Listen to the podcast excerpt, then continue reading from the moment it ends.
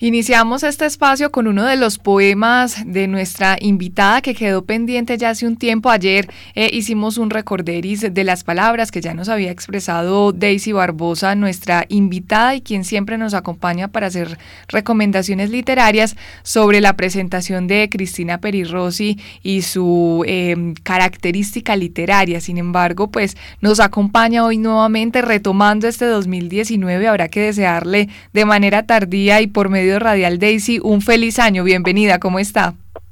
Muchas gracias. Muy bien, ¿y tú?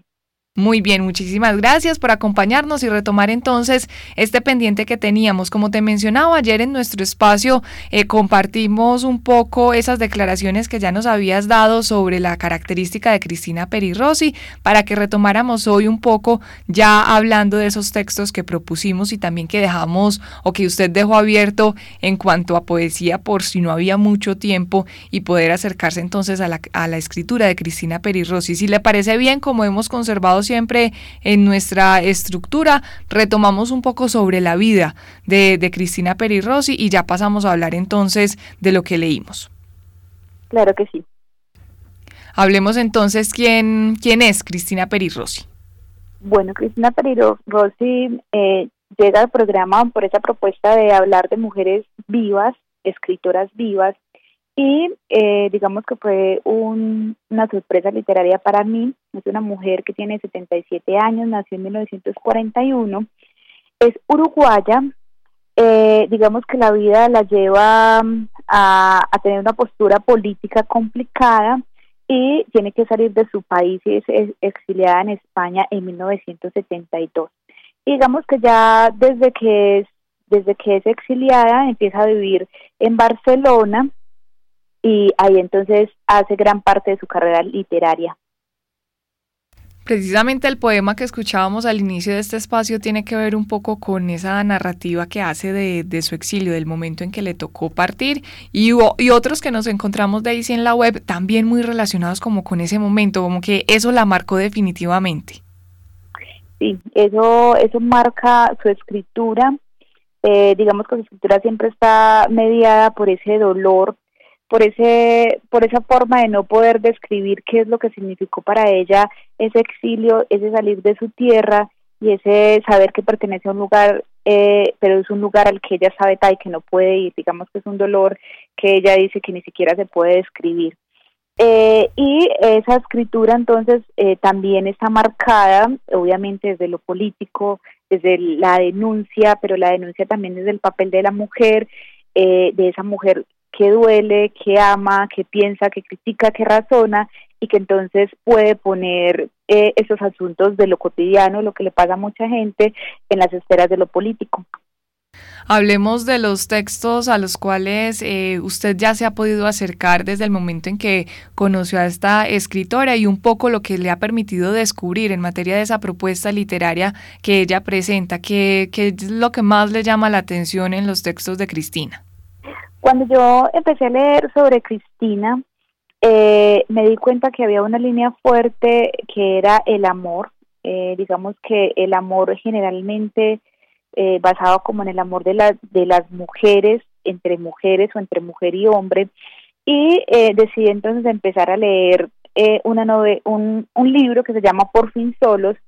Yo esperaba que fuera mm, una novela,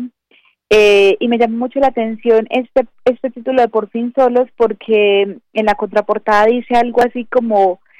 es el momento en que ya los hijos se van, ya uno está por fuera de la casa y vuelve a retomar con su pareja el momento inicial de estar solos, como ese retomar ese enamoramiento inicial. Entonces me llamó la atención eh, y esa y esa frase, digamos que no la siente tanto, porque yo me imagino que cuando los hijos se vayan uno casi que suspira y dice por fin solos y que ya lo haya puesto de nombre me parecía eh, me parecía como me llamaba la atención ese título. Empecé a leerlo y me doy cuenta que puede verse como una novela donde se articulan varias historias pero también puede verse como un libro de cuentos donde el eje principal es cómo se vive el amor entre entre una pareja a partir de los años eh, a partir de todas las experiencias que han vivido y me pareció que es un libro fácil de leer,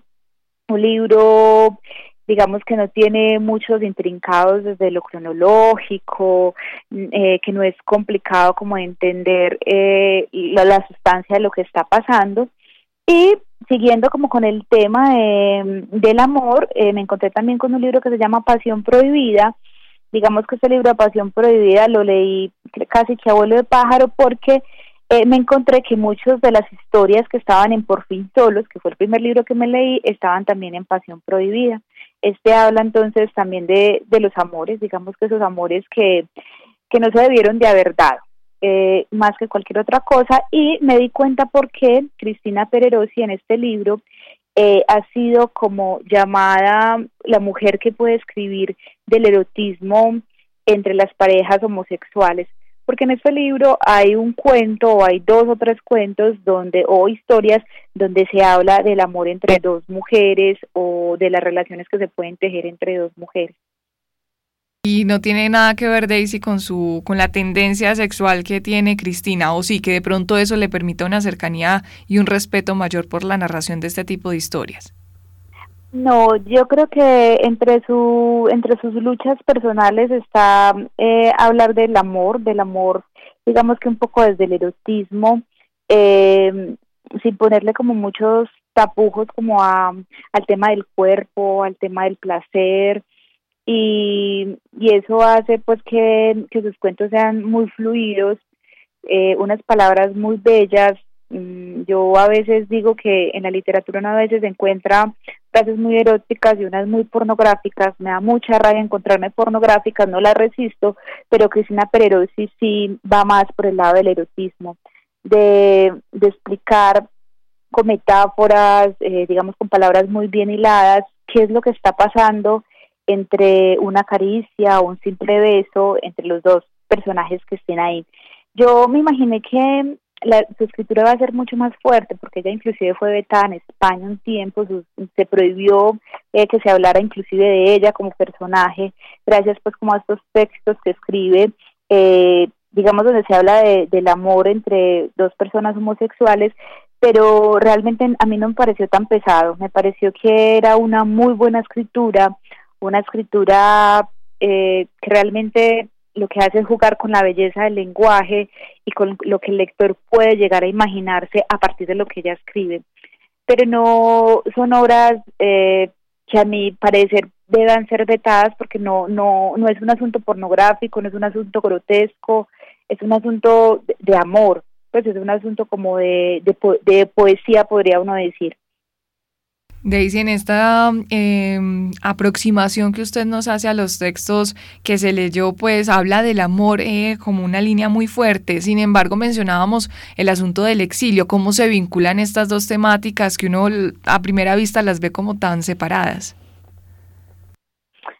Mm, es que yo creo que también, em, digamos que ella relaciona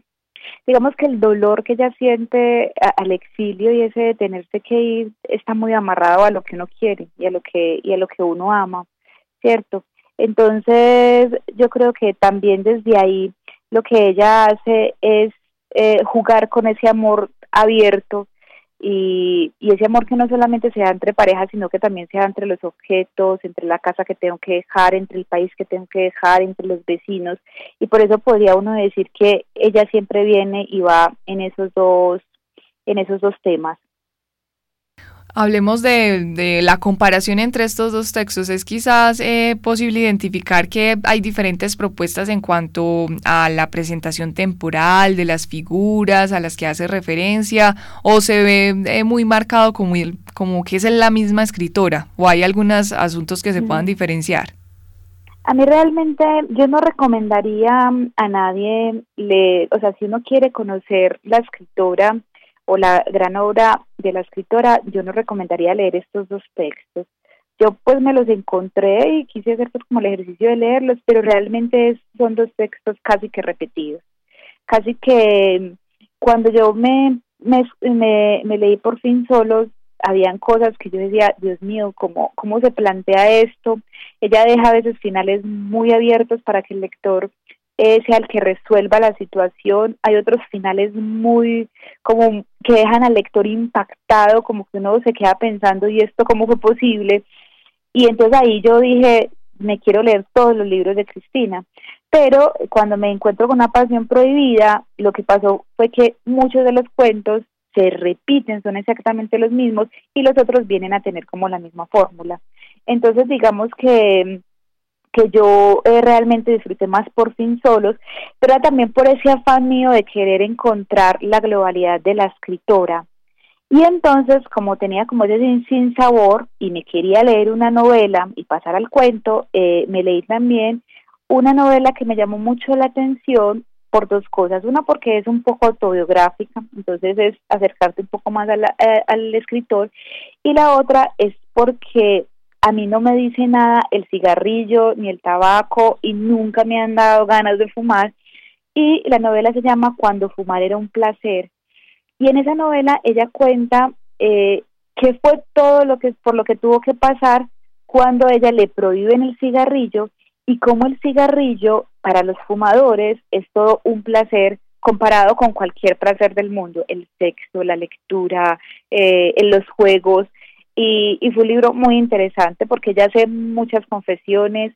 Es un libro donde se muestra como una mujer a carne y hueso, donde se muestra débil, donde se muestra fuerte, donde está enamorada, donde está peleada. Entonces, eh, digamos que este libro sí eh, cumple como con las expectativas de ver otra otra otra escritora o digamos que se me abre el abanico de lo que Cristina Periro, Perirosi puede hacer en, en sus escritos. Estas novelas eh, y estas historias que usted nos menciona, Daisy, ¿han tenido adaptaciones al cine o se han contado en otros lenguajes? Yo no sé, yo creería que no. No recuerdo haber escuchado eh, que alguno de sus de sus libros haya, haya sido leído en cine, pero no estoy segura.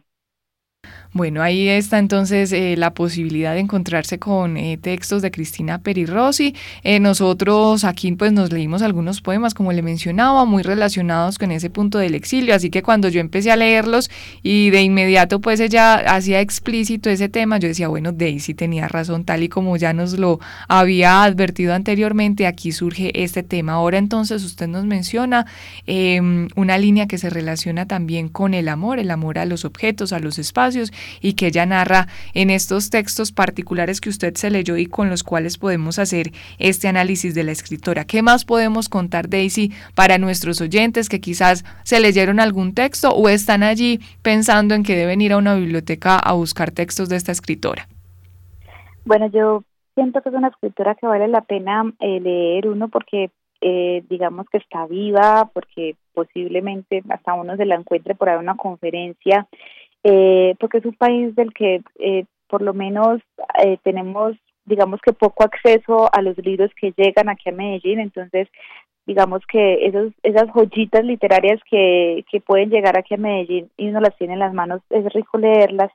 pero también porque es una escritora que, que escribe desde adentro. Ella, el, el exilio la llevó a pensar dos veces en el suicidio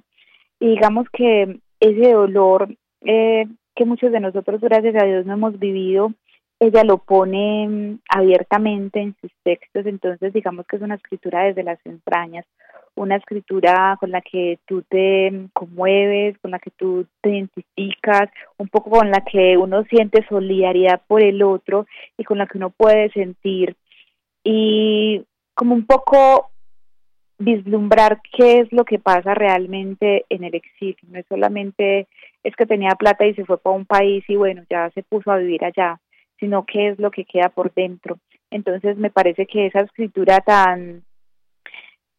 tan abierta, tan descarnada, tan tan sensible, porque es una escritora que tiene, digamos que ese dolor a flor de piel, hace que sea una escritora entonces que, que cuando uno la lee le vaya, le llegue, le llegue fácilmente. ¿Y cuál recomendaríamos, Daisy, entonces, por fin solos? Eh, yo disfruté mucho Por fin solos. Es un libro que tiene muchas historias que te sorprenden porque inclusive uno, yo por ejemplo leo, soy la que leo en el transporte público y entonces yo como que estoy mirando al del lado y, y como que lo que me están contando en el libro es tan cotidiano que yo siento que hasta de pronto el del lado lo, lo pudo haber vivido, lo está viviendo. Y es esa belleza de lo cotidiano y ese cotidiano que uno siempre espera, no sé, me imagino que porque desde pequeño nos leyeron muchos cuentos de hadas, que uno siempre espera que terminen de una manera rosa y que finalmente no, es, es la vida, es, lo que pasa y la vida no termina siempre de una manera rosa. Estos son cuentos que te impactan, que te ponen a pensar, que te sacan sonrisas, pero a veces sonrisas como irónicas y de mal, o sea, que uno dice, ay Dios mío, ¿yo por qué me estoy riendo de esto? Qué perversidad. Entonces, ese es un muy buen libro como para empezar con Cristina. Y el placer de fumar a las personas que se sienten identificadas con el cigarrillo, yo creo que les puede decir muchas cosas, porque es ese amor por ese cigarrillo, pero todo también lo que proporciona.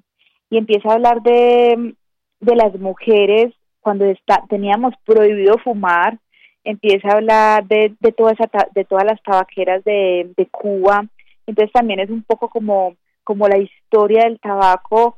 que hace que uno eh, se enamore, digamos que, que ese objeto que, que para muchos, por ejemplo, a mí nunca me ha dicho nada, pues yo nunca he sentido curiosidad por el cigarrillo, pero a partir de, de esa lectura, digamos que hay otro, otro punto de vista hay otra historia de todo lo que pasaba en las tabaqueras porque es hermoso. Ella lo que hace ahí también es hacer alusión a otros escritores y a otros libros que hablan sobre el derecho inclusive a fumar, a, a la lucha que hay con que hay otras cosas mucho más dañinas que el cigarrillo y, y nosotros simplemente las consumimos y, y no pasa nada. Entonces es un texto que, que habla, digamos que que a la par con Por fin solos yo también podría recomendar. Ahí está entonces, para los que no se leyeron esos o también coincidieron allí, pues esta crítica que nos hace Daisy Barbosa Moreno, quien nos acompaña todas las semanas compartiendo con nosotros recomendaciones literarias, en este caso retomando este 2019, hablando de los textos que nos habían quedado pendientes de esta escritora uruguaya Cristina Perirossi, quien fue nuestra invitada en la tarde de hoy. Daisy, le agradecemos mucho por acompañarnos en la emisora cultural Universidad de Antioquia. Con mucho gusto.